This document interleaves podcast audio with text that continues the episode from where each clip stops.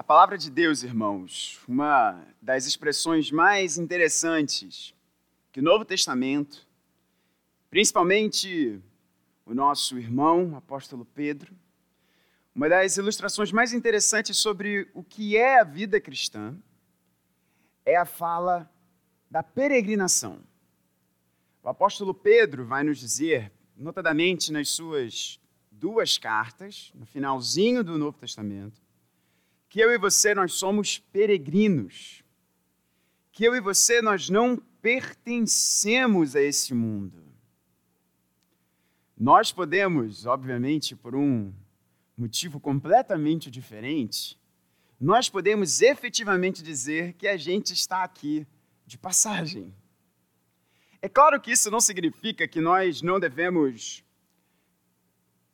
participar da criação, participar da cultura que Deus nos plantou, pelo contrário, nós devemos redimi-la e entregá-la aos pés do Senhor Jesus. Não é isso que eu estou querendo dizer. O que eu estou sim querendo dizer é que todo cristão, todo cristão, ele ruma a um destino. A vida cristã é uma jornada. A vida cristã é um caminho a ser percorrido. E esse caminho não é o céu. O destino não é o céu. O destino é Cristo. Portanto, eu e você, nós somos peregrinos nessa terra. Somos peregrinos porque Deus nos plantou aqui, no Rio de Janeiro, para nós rumarmos em direção à Nova Jerusalém, que se chama Cristo Jesus. E é muito interessante nós pensarmos a vida cristã nessa perspectiva de sermos peregrinos. Não é à toa que, por exemplo, um dos livros mais famosos de toda a história da igreja é O Peregrino, do John Bunyan. E se você ainda não leu esse clássico, eu, eu incentivo de todo o meu coração que você o faça, pois ele é maravilhoso. Nós não pertencemos a este lugar. Nós fomos plantados aqui para que aqui nós floresçamos, refletindo os atributos maravilhosos do nosso Senhor Jesus, rumando para o destino da Nova Jerusalém, que é o próprio Senhor Jesus. E quando nós colocamos a nossa vida cristã nessa perspectiva de sermos peregrinos e entendermos qual é a nossa jornada, qual é o nosso caminho, nós precisamos entender como nós podemos chegar até o fim. Um dos livros que eu mais gosto, e os meus alunos e as minhas ovelhas sabem, porque eu já o recomendei várias vezes. Se você quiser ter uma boa teologia sistemática na sua casa e de, por vezes, fácil entendimento. Na verdade, eu vou substituir. Por vezes ela é um pouquinho difícil porque ela é profunda, mas ela é mais fácil do que difícil é o livro Doutrinas da Fé Cristã, publicado pela nossa editora presbiteriana, com um nome um pouquinho diferente do seu original. E ele é, é, é um livro do grande teólogo Michael Horton. E o nome do livro no original é A Teologia do Peregrino. Porque a nossa vida é a vida de peregrinação. A nossa vida é a vida de peregrinação. E o Michael Horton ele usa uma expressão muito interessante. Você vai entender por que eu estou falando isso tudo ele vai dizer que se o batismo é o momento em que nós nos identificamos como aqueles que colocam o equipamento da jornada para iniciarmos a nossa jornada. E entenda bem, isso não acontece apenas quando nós somos mais velhos. Por isso que nós batizamos os nossos filhos, porque eles desde o berço iniciam essa jornada, porque eles são herança bendita do Senhor. Se o batismo é esse momento de identificação, em que nós, diante da igreja, declaramos que nós somos aqueles que colocam o equipamento da jornada para arrumarmos até o nosso destino, que é Cristo Jesus, qual é o alimento para essa jornada? A mesa. A Eucaristia é o alimento que Deus coloca na nossa jornada até chegarmos a Cristo Jesus. Esse é o alimento que nos sustenta, Esse é o alimento que nos dá vigor, esse é o combustível, esse é o vento que vai soprar quando nós estendemos a vela do nosso barco em direção a Cristo Jesus. É a mesa do Senhor. E é maravilhoso nós pensarmos, porque aqui na nossa igreja a gente tem esse hábito bendito de nós celebrarmos a mesa do Senhor, de nós celebrarmos a comunhão com o nosso Senhor Jesus todos os domingos. E é muito legal de pensar o que a providência de Deus reservou para nós aqui como Igreja do Jardim, porque nós fechamos o ano passado celebrando a Eucaristia e nós iniciamos esse ano celebrando a Eucaristia. E nessa primeira mensagem, quebrando um pouquinho uma tradição, eu preciso dizer aqui para você, o nosso o nosso pastor, ele, o meu herói, meu pai, é tão legal dizer isso, né? O nosso pastor, também conhecido como meu pai, ele fez um procedimento cirúrgico durante essa semana, está tudo bem, glória a Deus por isso. Então ele está ali um pouquinho em repouso e vocês sabem como ele fica empolgado quando ele prega toda a mensagem de início de ano, diz ao povo de Israel que marchem. Os pulinhos característicos que ele dá aqui, que você sabe muito bem como seu pastor é, isso não ia fazer muito bem para o procedimento que ele fez. Então, ele hoje está um pouquinho de molho no banco e eu não sou nem um pouquinho audacioso de pregar esse sermão, porque esse sermão tem que ser pregado por ele. Então, eu preparei uma outra mensagem. Espero que você não fique com aquele. Ah, e fique preparado para ouvir do seu pastor. Na, eu tenho certeza que a primeira oportunidade que ele tiver, ele vai clamar à igreja, nós que somos filhos de Israel, para que nós marchemos. Então, nessa toada, meu paizão, de marchar, eu quero dizer sobre o alimento da nossa peregrinação, o alimento da nossa jornada. E o alimento da nossa jornada é a mesa do Senhor.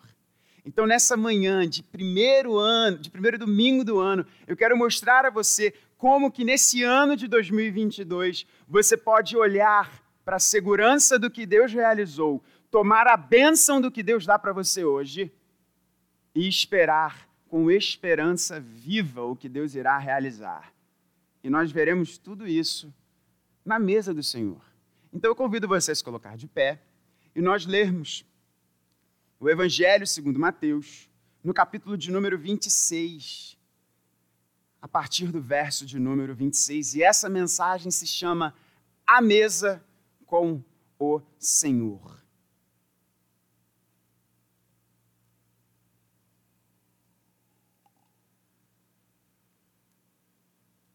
Eu farei a leitura na nova Almeida atualizada. Peço que você ouça com fé a leitura da palavra de Deus e logo após nós vamos mais uma vez falar com nosso Senhor em oração.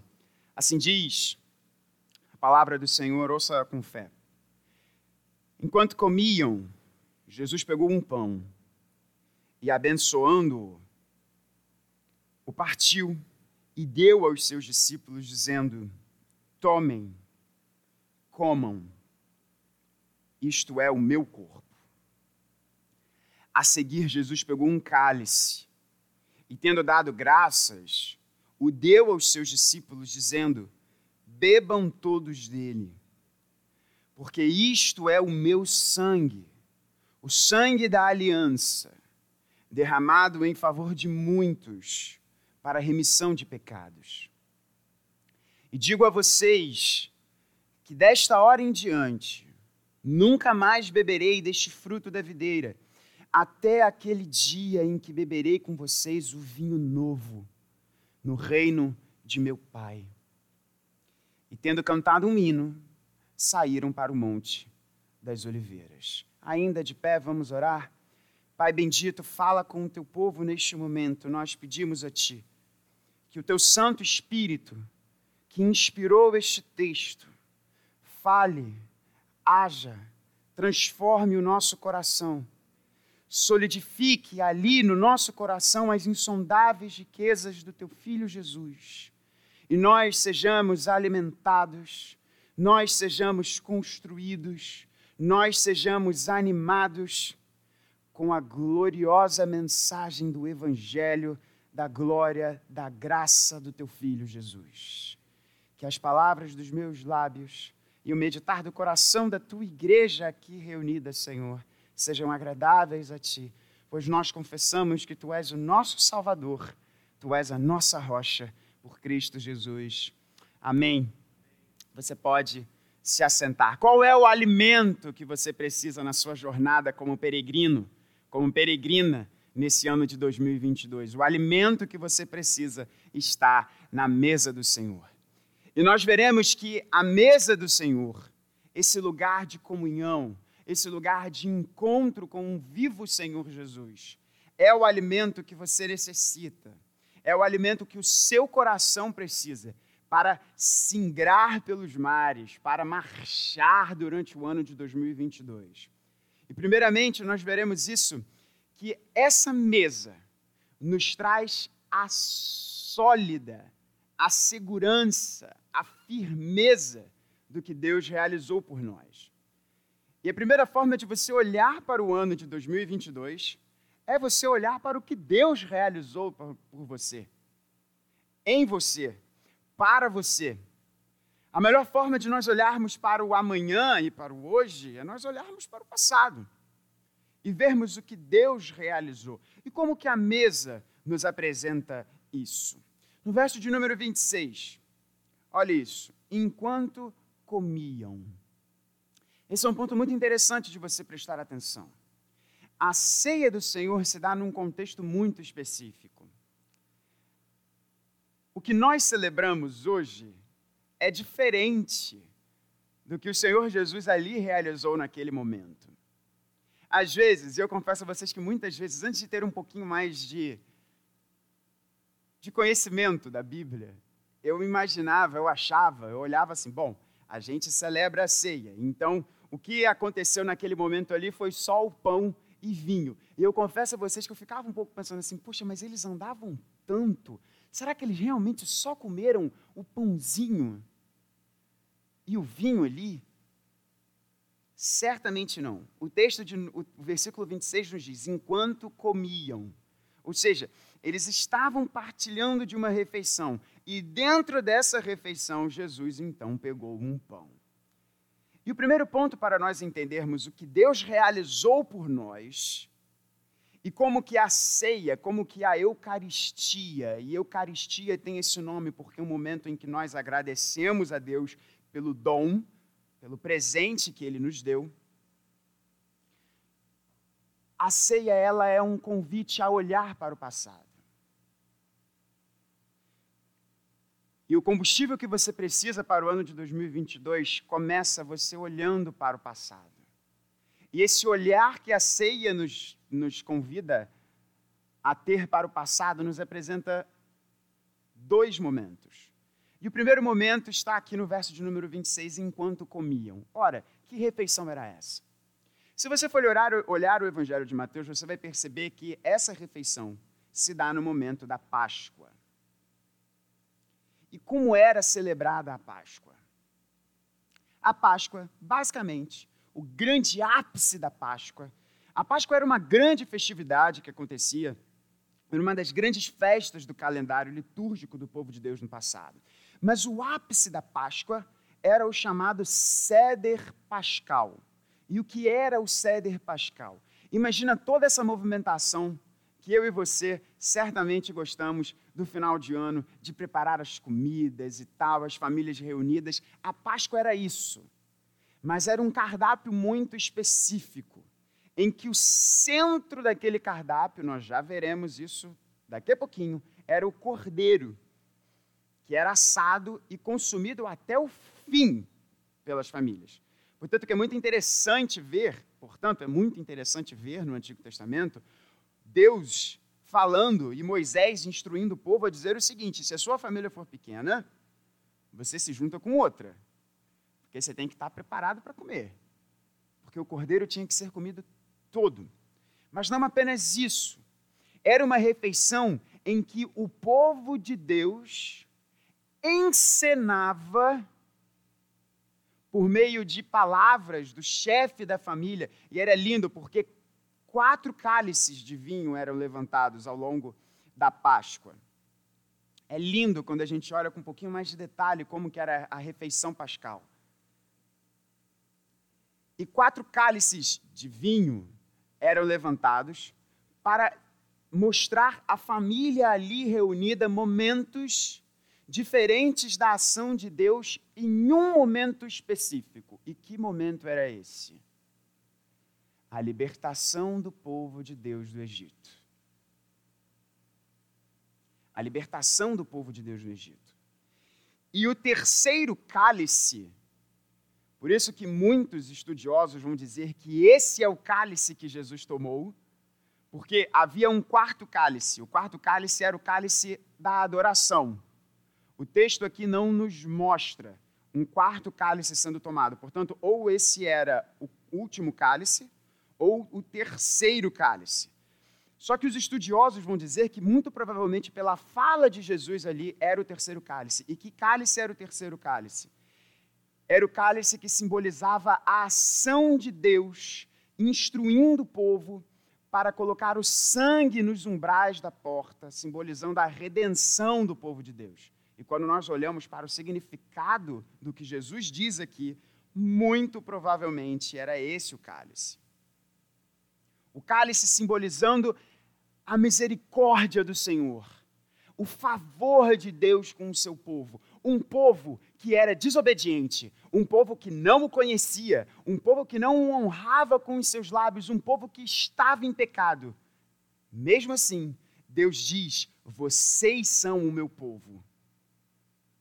E eu vou levantar o meu servo Moisés para libertar vocês do cativeiro no Egito.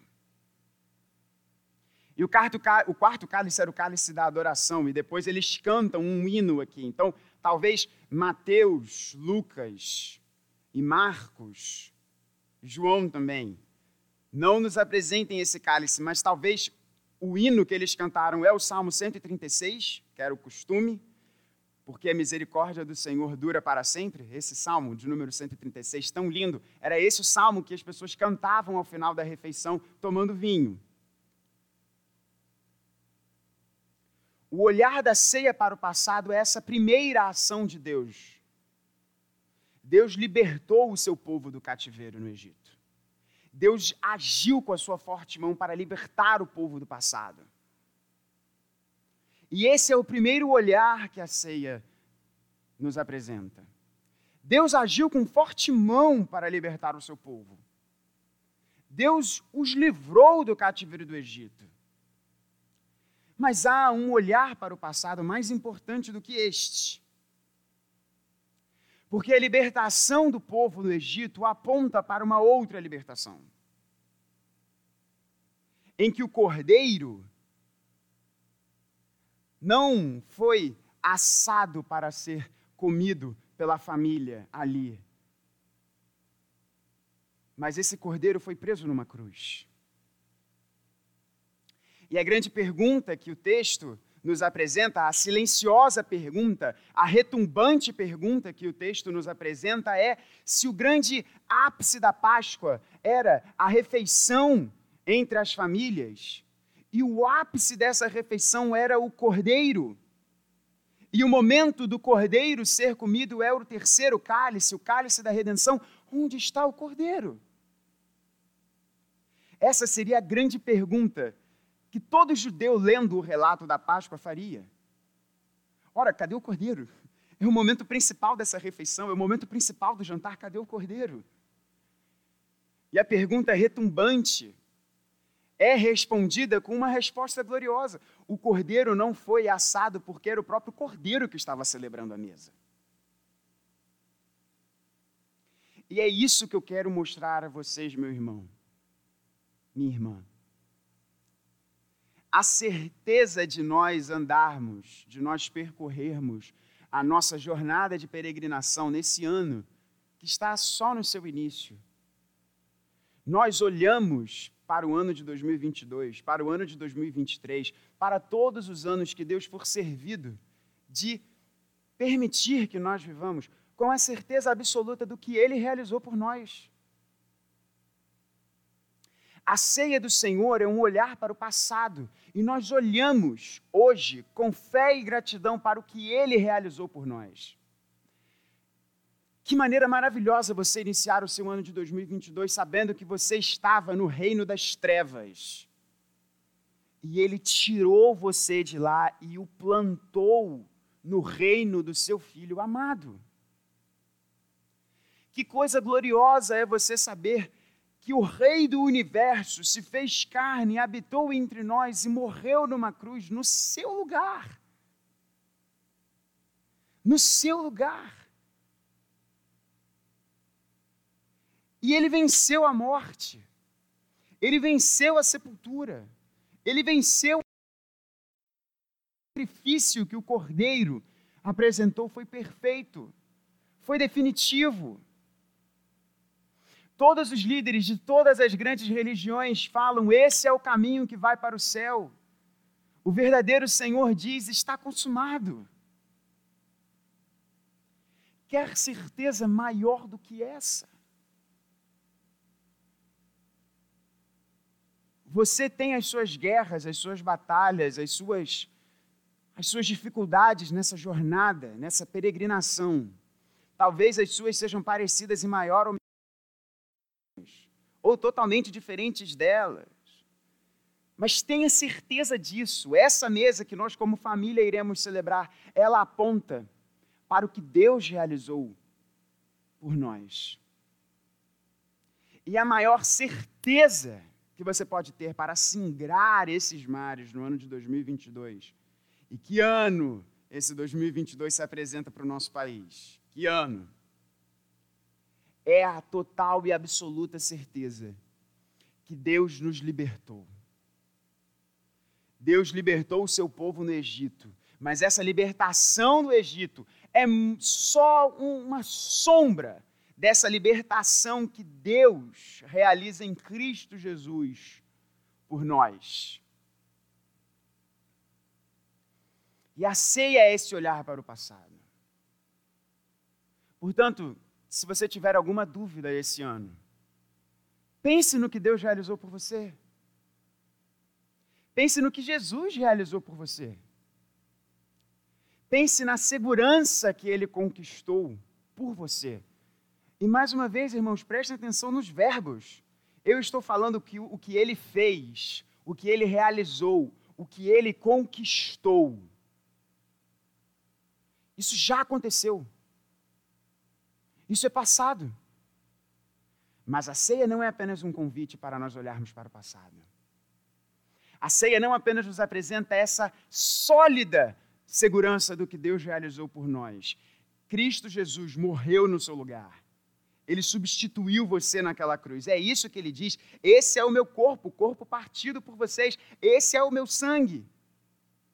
Sangue da nova aliança. Mas a ceia também é um convite para nós olharmos para o hoje. Se a ceia nos leva a olhar para trás, ela nos leva a olhar para hoje. E como que esse olhar para hoje nos é apresentado? O Senhor Jesus diz, e nós vimos só a primeira parte do verso de número 26. Né? O que, que Jesus faz aqui o que o texto nos apresenta. Jesus pega um pão, o abençoa, parte aos seus discípulos e diz a eles: tomem, comam, isto é o meu corpo. A seguir, ele pega o cálice, dá graças a Deus pelo cálice, dá aos seus discípulos e diz: bebam. Bebam. O texto de Lucas o relato de Lucas sobre a ceia e Paulo nos falando sobre a ceia em 1 Coríntios, vai nos dizer que Cristo não apenas diz, não apenas dá o comando para nós comermos e bebermos, mas Cristo também dá o comando de nós sempre fazermos isso. Portanto, a ceia, partilhar da mesa do Senhor, não é algo que aconteceu apenas naquele momento do passado, para relembrar o povo sobre o que aconteceu no passado. Não, é um comando de Deus para a sua igreja hoje. Coma, beba, e faça isso sempre em memória de mim. E agora eu quero que você entenda, de uma forma, certamente eu vou, eu vou ter pedir que Deus abençoe muito esse segundo argumento do sermão, porque a gente poderia ficar aqui muito tempo. Mas eu preciso que você entenda o que, que acontece quando a gente celebra a ceia. E por que, que é tão importante que eu e você partilhemos da mesa? Por que, que é tão importante que eu e você não nos deparemos com a mesa do Senhor como se fosse apenas mais um ritual? Por que, que a ceia do Senhor, e eu disse que a ceia do Senhor é um olhar, é a segura certeza do que Ele realizou por nós, mas é a bênção que Ele nos dá hoje para nós nos apropriarmos dela. E essa bênção, ela é dividida em dois pontos, que nem no primeiro argumento. É a bênção da comunhão com Cristo e a bênção da comunhão com os nossos irmãos. Mas é importante a gente entender e explicar um pouquinho melhor o que, que a gente está dizendo da bênção com a bênção da comunhão com Cristo. Irmãos, a Eucaristia já levantou muitos debates no seio do povo de Deus. Muitos debates. E talvez, se você não venha de uma origem principalmente presbiteriana, você já pode ter ouvido muitas explicações erradas sobre o que é a Eucaristia. Preparando esse sermão, foi muito interessante, porque eu revisitei o catecismo católico, e o nosso país ele tem uma origem católica muito forte. E talvez você tenha sido ensinado no seio da igreja romana sobre o que é a Eucaristia. E assim, irmãos, eu acho que a palavra é apropriada sobre o que eu li no catecismo católico. É bizarra a doutrina dos católicos em relação à Eucaristia. Mas não é apenas bizarra a doutrina dos católicos em relação à Eucaristia, mas muitos irmãos nossos evangélicos têm o um entendimento, não vou usar essa palavra bizarra, mas vou usar a palavra errada em relação à Eucaristia. Talvez você tenha vindo de uma comunidade que tenha ensinado a você que a Eucaristia é um memorial pega umas palavras do Senhor Jesus dizendo: façam isso em memória de mim. E onde essa, esse ensinamento é muito utilizado em muitas igrejas batistas e muitas igrejas Assembleias de Deus. Felizmente, presbiterianos, anglicanos e metodistas estão bem nessas, bem nesse aspecto, que a gente a gente é mais bíblico aqui em relação à Eucaristia. Não estou querendo dizer que todas as igrejas batistas estão erradas no seu entendimento da Eucaristia, nem todas as igrejas Assembleias de Deus, mas a maioria delas está errada em relação a esse ponto. Porque vamos entender, e agora não apenas dizer o que, que os nossos irmãos estão errados, mas vamos então entender o que, que acontece na Eucaristia e por que, que essa é uma bênção que Deus tem para você se apropriar dela hoje. A bênção da Eucaristia que Deus tem para você hoje. E esse é o combustível para você singrar o ano de 2022. É a bênção da comunhão com o seu filho. A bênção da comunhão com Cristo Jesus. A comunhão com Cristo Jesus. A mesa não é um memorial em que nós reafirmamos os nossos votos diante de Deus. É um momento também para isso. Mas é muito além. É muito além. Anota aí na sua Bíblia. Pega aí, ler 1 Coríntios 10 e 11. Você vai entender um pouquinho o que eu estou dizendo. Eu vou tentar sintetizar o argumento paulino aqui. O argumento de Paulo é o seguinte: havia um problema na igreja de Corinto. Na verdade, havia muitos problemas na igreja de Corinto. Mas um grande problema na igreja de Corinto era a forma que aqueles irmãos ou não irmãos, partilhavam da mesa. E não apenas havia uma questão social envolvida muito errada ali naquela mesa, mas havia um problema de compreensão muito grande da mesa. Havia um problema de compreensão muito grande da mesa. E o que o apóstolo Paulo vai nos mostrar é que, no capítulo de número 10, ele vai dizer sobre as cerimônias e as mesas consagradas aos demônios. E ele vai dizer que, da mesma forma que um crente não deve, não deve participar de mesas consagradas a demônios, porque nós entramos em comunhão com estes demônios, o crente é chamado para participar da mesa do Senhor, porque é através da mesa do Senhor que nós temos comunhão com Cristo Jesus. Por isso, presta atenção, por isso que a mesa do Senhor não é apenas um memorial do que aconteceu no passado. E é isso que eu tento falar muito com vários amigos meus, batistas e assembleianos, que têm essa compreensão. Mais uma vez, não são todos. Eu tenho vários amigos batistas que têm um pensamento correto em relação à mesa do Senhor. Mas se você olhar para a mesa do Senhor como apenas um lembrete do que aconteceu no passado, que comunhão você está tendo com o Senhor? Não é um lembrete apenas do que aconteceu no passado, não é uma memória, não é uma encenação, lembrando o coração do crente do que Jesus realizou por nós. Não, é um momento místico de união com o nosso Senhor Jesus, em que nós partilhamos da Sua presença, temos comunhão com Ele.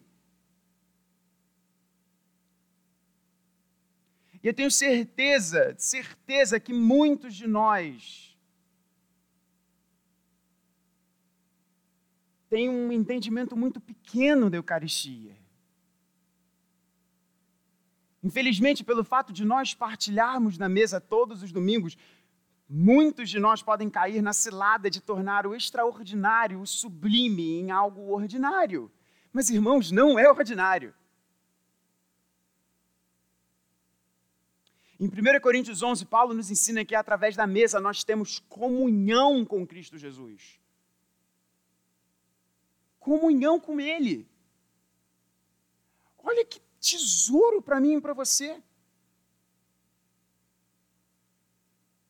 Por isso que os teólogos reformados vão nos dizer que os sacramentos são meios de graça. Deus comunica a sua graça por meio do nosso relacionamento com o seu filho Jesus, tendo relacionamento com ele, tendo comunhão com ele, sendo abençoados por ele. Agora, como que isso acontece? E por que, que o ensino católico é tão. E aí a, a, a fala é correta, bizarra. Porque os romanos vão nos dizer que nós temos comunhão com Cristo Jesus, porque o pão e o vinho, quando consagrados pelo sacerdote, e é verdade, na, na, na eclesiologia romana, os padres são sacerdotes. Eu não sou sacerdote nenhum, gente. Eu não sou um sacerdote. A igreja de Cristo é sacerdotal. Todos nós somos. A igreja, a igreja, o coletivo, a comunidade, ela é sacerdotal. O povo de Deus é sacerdotal. Mas eu não sou um sacerdote. Eu sou idêntico a você. Os pastores não são clérigos. Né, Rev? Não são clérigos. Somos todos irmãos em Cristo Jesus. E o entendimento católico é quando o sacerdote pega o pão, pega o cálice, e ao dizer aquelas palavras, o pão e o vinho se tornam corpo de Cristo. E a forma que eu e você temos, segundo esse entendimento bizarro, a forma que eu e você temos comunhão com Cristo Jesus é porque nós literalmente nos alimentamos do seu corpo e bebemos o seu sangue. Agora, deixa eu só fazer uma pergunta para você, pensar bem aqui. E para você perguntar aos seus amigos católicos com todo amor e carinho. E essa pergunta não é nem minha, é de Calvino. Se Cristo Jesus, eu vou bagunçar vocês, né? Porque eu já estou voltando para o púlpito aqui, presbítero. Só para. Se Cristo Jesus, pre pre preste atenção nisso. Se Cristo Jesus, se o pão, na verdade, e o vinho se transformam no corpo e no sangue de Cristo Jesus, significa que Cristo Jesus volta em toda cerimônia romana. Que é o, é o seu corpo que está ali. Mas, gente, Jesus ainda não voltou. Como é que o católico. É sério. como que não bate lé com cré? E, e se você estiver ouvindo e, e for romano, eu amo você. Eu quero que você não fique no erro bíblico. Como que não faz sentido? Se o pão e o vinho se trans, são transformados no corpo de Jesus, significa que Jesus volta todas as vezes que a igreja sacrifica Jesus, que é um outro ponto que também a gente já vai falar. Mas, gente, Jesus ainda não voltou. Deixa eu só falar isso para você, tá? Porque Jesus diz que quando ele voltar, ele vai celebrar mais uma vez, e uma vez definitiva essa mesa, que é o ponto 3 do sermão, já estou dando spoiler. Mas percebe como não faz sentido. Eu não estou nem dizendo não fazer sentido o fato, como, como Lutero escreveu, que é repugnante essa ideia do pão se transformar na carne de Jesus e o vinho se transformar no sangue de Jesus. É, além disso não fazer sentido, também não faz sentido isso acontecer, porque isso, se estivesse acontecendo, Jesus estaria voltando, porque é o corpo dele que está ali. E, gente, não existe separação em Jesus do seu corpo e do seu espírito. Ele é um só. É muito bizarra essa doutrina. Então, o que, que acontece, irmãos, na mesa? Calvino vai nos ensinar muito bem isso. A mesa da missa, a mesa da comunhão do Senhor com a missa, é tão diferente quanto o dar e o receber. Essa palavra de Calvino nas Institutas é genial. Por quê que é diferente? Porque os romanos, eles fazem um sacrifício mais um motivo por que a teologia deles em relação à Eucaristia é tão. Vocês estão vendo como é que é correta a palavra que eu usei? Bizarra. Porque eles matam Jesus todo domingo. Ou toda ceia, na verdade. Toda missa, né? Porque toda missa, é, toda missa acontece a Eucaristia. Quem é o grande astro, digamos assim, da liturgia romana? É o sacerdote. Porque o sacerdote ele oferece, e irmãos, isso está escrito no Catecismo Católico, quão frequentemente o sacerdote realiza o sacrifício de Jesus, assim como Cristo Jesus realizou o seu sacrifício na cruz. Assim o povo de Deus é abençoado. É isso que está escrito. E longe de mim querer aqui fazer algum comentário jocoso em relação à doutrina destes nossos amigos, mas ela não é bíblica, simplesmente. Porque, irmão, deixa eu falar uma coisa para você. Como é que é o primeiro ponto dessa mensagem? Nós olhamos e singramos os mares de 2022 olhando para o que Cristo realizou. A firme segurança do que realizou, do que ele realizou. E Cristo morreu uma única vez. Cristo morreu uma única vez. A missa tem a mesa como um sacrifício. Nós temos a mesa como comunhão. Essa é a grande diferença. Nós não sacrificamos Cristo Jesus na mesa, porque afinal de contas ele não está nem na cruz. Ele está vivo e muito bem, glória a Deus por isso. E ele vem comer com a gente. Ele não vem ser sacrificado por nós numa mesa, porque o cordeiro já foi sacrificado de uma vez por todas. Cristo Jesus vem partilhar da sua comunhão conosco. O entendimento romano é de sacrifício, o entendimento bíblico correto é de comunhão, é de relacionamento. E aí Calvino vai nos explicar, porque a gente pode ter, e agora eu volto aqui para trás do púlpito, porque a gente pode ter um desafio, né? E esse é um bom tema de escola dominical. A gente pode ter um desafio, talvez você possa ter se perguntado, tudo bem, reverendo, eu entendi que você disse que Cristo Jesus não pode se transformar no pão e no vinho, e na verdade essa não é nem a minha argumentação, essa é a argumentação de Lutero e de Calvino, porque se isso acontecesse, significaria que Jesus está voltando ali naquele momento. E Jesus disse que ele voltará apenas uma única vez, é fato, a gente vê isso na Bíblia. Então, como que a gente partilha dessa comunhão de Jesus?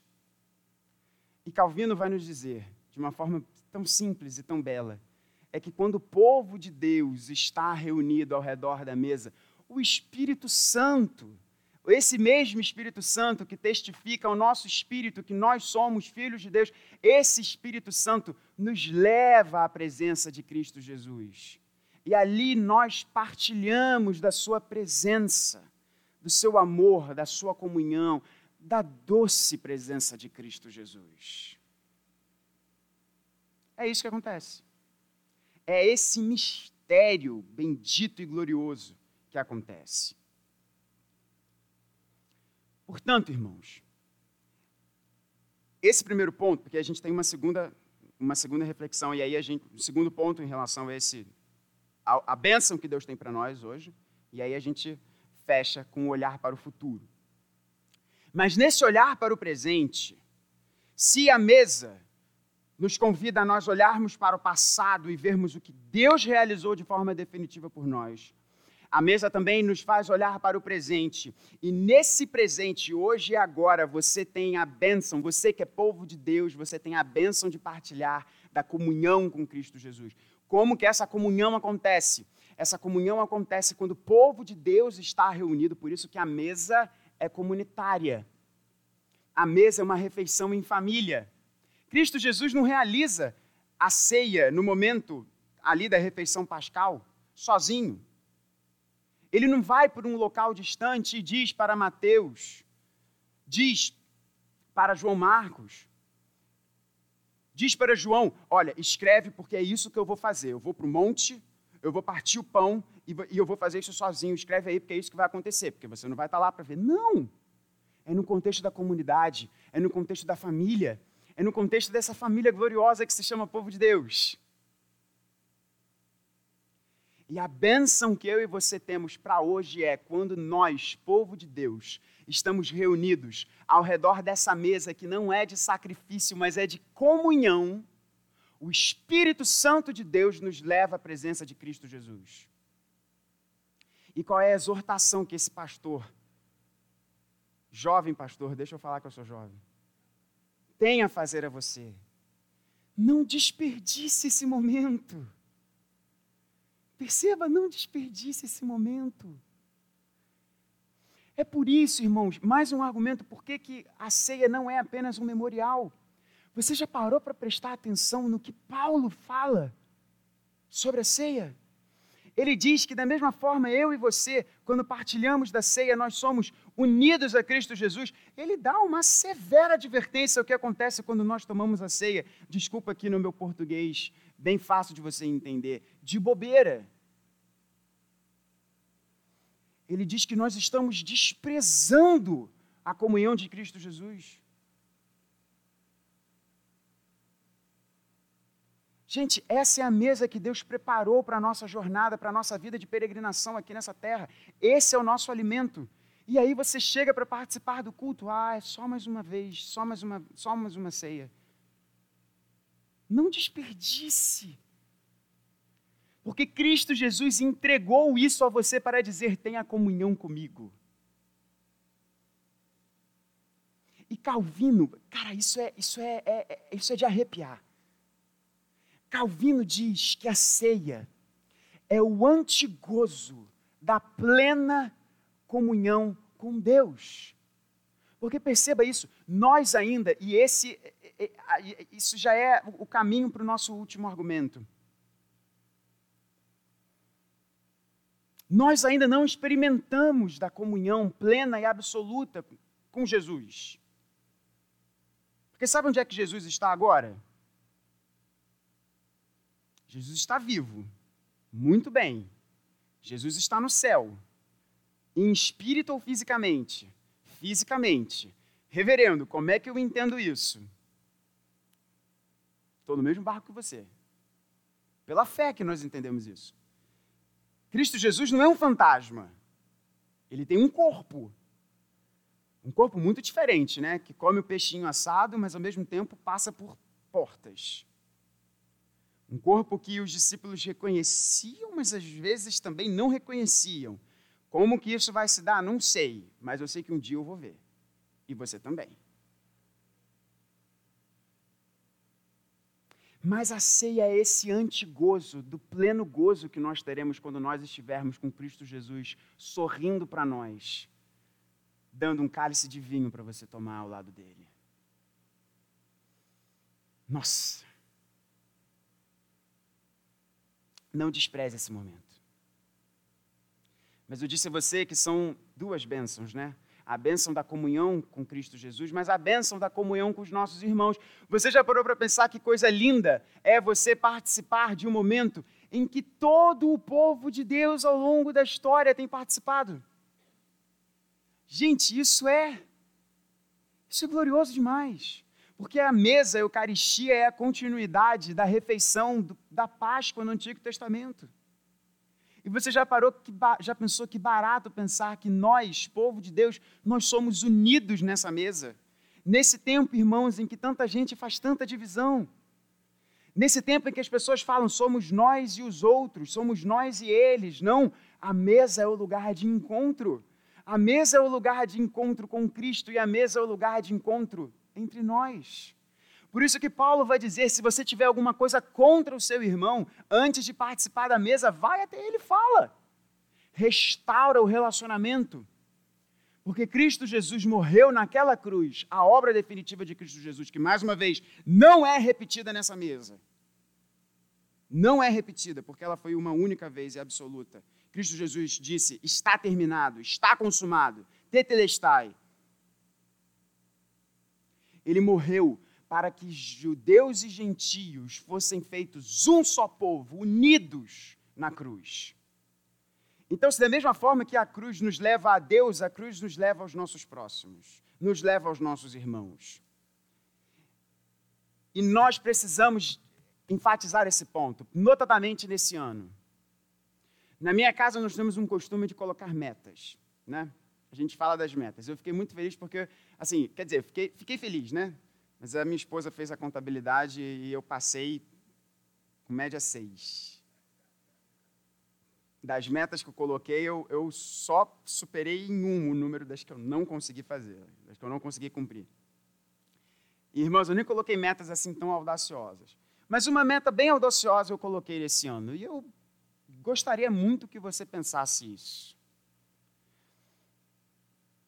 Acho que a meta mais difícil para esse ano não é emagrecer 20 quilos, 12 quilos, ir para academia e tal. Não é isso, não.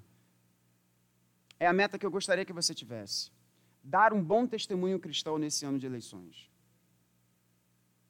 Dar um bom testemunho cristão neste ano de eleições.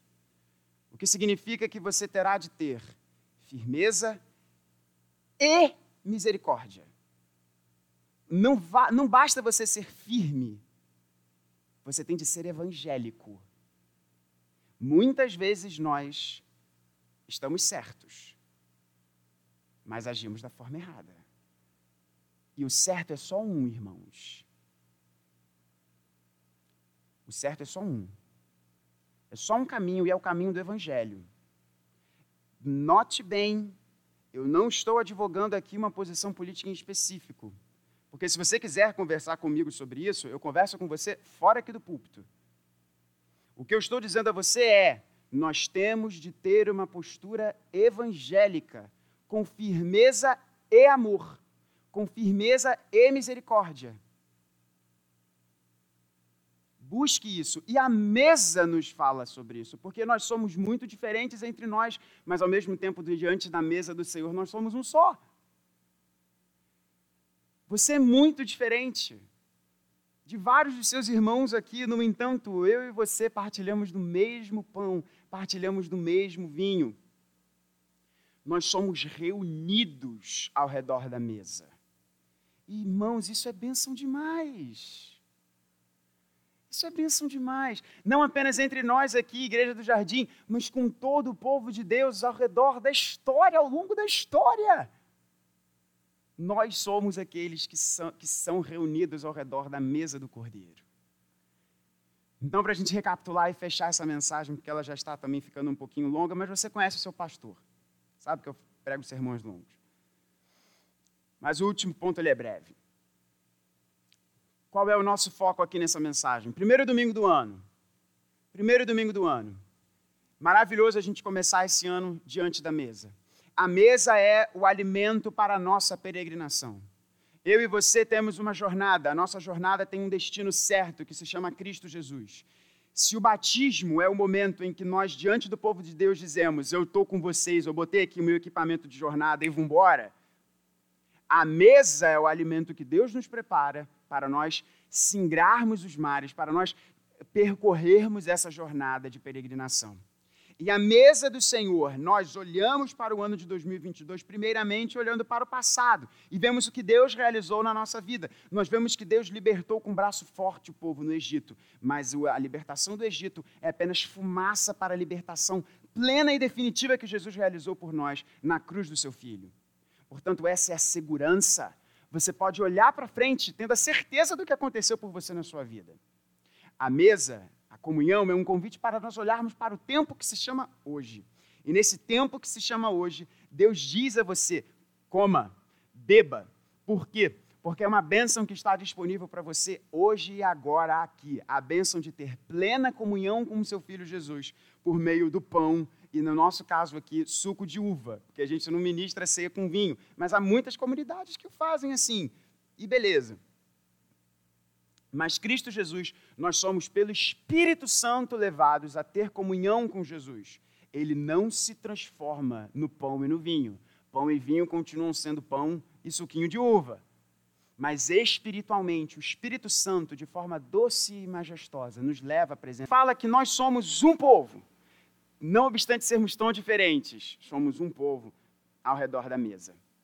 Mas eu disse a vocês que a mesa é esse antigozo, a ceia do Senhor é esse trailer, é esse teaser que nos apresenta sobre a gloriosa esperança que nos está guardada. Olha o que, que Cristo Jesus diz ao final do relato da ceia. Ele diz o seguinte: E digo a vocês que desta hora em diante, nunca mais beberei deste fruto da videira. Aí, se você quiser, se você for crente raiz, que tem Bíblia de papel e, e risca, você envolve assim, ó, até aquele dia. Até aquele dia em que beberei com vocês o vinho novo no reino de meu Pai. O ano de 2022, a forma da gente lidar com esse ano é nós olharmos para o passado nós olharmos para o tempo de hoje, mas nós também olharmos para a certeza que nos aguarda. E qual é a certeza que nos aguarda? As bodas do Cordeiro. As bodas do Cordeiro. O Michael Horton vai nos ensinar que, e, e é lindo, eu, eu, até falei isso ontem com a Nina, eu falei assim, nossa, eu li um negócio aqui que eu nunca parei para pensar. Que na refeição pascal, nós nos alimentamos do corpo e do sangue de Cristo Jesus. Ele é o nosso alimento. Mas nas bodas do cordeiro, ele será o nosso companheiro de festa. Você já viu como que é legal estar tá perto dos noivos no casamento deles? Como que o noivo está feliz? Como que a noiva está feliz? Perceba a diferença. Na ceia do Senhor, nós nos alimentamos espiritualmente do corpo e do sangue de Cristo mas haverá um dia que ele irá novamente celebrar essa ceia. Ele vai celebrar a ceia não como um alimento, mas ele vai celebrar a ceia como um noivo que serve vinho para a sua esposa. E quem é a esposa de Cristo Jesus? A sua igreja. Esse vinho que ele vai. Não, isso é maravilhoso demais. Esse vinho que ele vai servir, esse vinho novo que ele vai servir, ele vai servir como um noivo que serve a sua esposa. E nós, a igreja, nós somos a sua noiva. E aí eu quero, e, e, e, por isso que eu falei que esse ponto aqui final, ele seria muito breve. Porque, irmãos, eu não faço a menor ideia como será o ano de 2022. E eu não sei nem se no próximo domingo, se no domingo do ano de 2023, se eu estarei entre vocês. Pode ser que Deus queira me chamar para a presença dele antes. Pode ser que Jesus volte antes, gente. Mas sabe de uma coisa que eu tenho certeza? É que eu verei todos vocês, pela glória de Deus, nesse casamento. Irmãos, esse é o nosso destino. Aí coloca as coisas em perspectiva. Quando a gente olha para o que Deus realizou para nós no passado, quando nós vemos o que Ele disponibiliza para a gente hoje, E quando nós olhamos para o nosso destino, por que, que eu e você temos que ter medo? A gente vai ter medo de quê? A gente vai ter medo de quê? A gente vai ter o coração ansioso por quê? Se esse é o seu destino, meu irmão, o seu destino é ser servido por Cristo Jesus. É beber esse vinho novo com Ele. Esse é o seu destino. Pode ser que muitas coisas aconteçam até você chegar nesse destino, mas tenha certeza, como Paulo diz, que os sofrimentos do tempo presente não se comparam com a glória do que há de ser revelado para nós. Portanto, fortaleça os seus pés, fortaleça as suas mãos. A gente tem muito trabalho para fazer nesse ano de 2022, igreja. Igreja do Jardim, a gente tem muito trabalho e a gente precisa de você. A gente precisa de você, a gente precisa de você de todo o seu coração nesse ano de 2022. E faça isso sabendo que Jesus realizou por você. Faça isso sabendo que Ele tem hoje disponível para você comunhão com o seu filho e comunhão uns com os outros. E saiba que um dia, um dia, eu e você seremos servidos como noiva pelo noivo. Ele irá nos servir um vinho novo. E pode ser que você já tenha tomado, sei lá, vai o vinho mais tchananã de todos os tempos, certamente não vai se comparar com o vinho novo que Cristo Jesus irá servir no seu casamento. E a gloriosa certeza é que eu e você não tem como a gente ser deixado de fora desse casamento, porque nós somos a noiva. Que Ele nos abençoe. E diante disso, irmãos, vamos participar da mesa.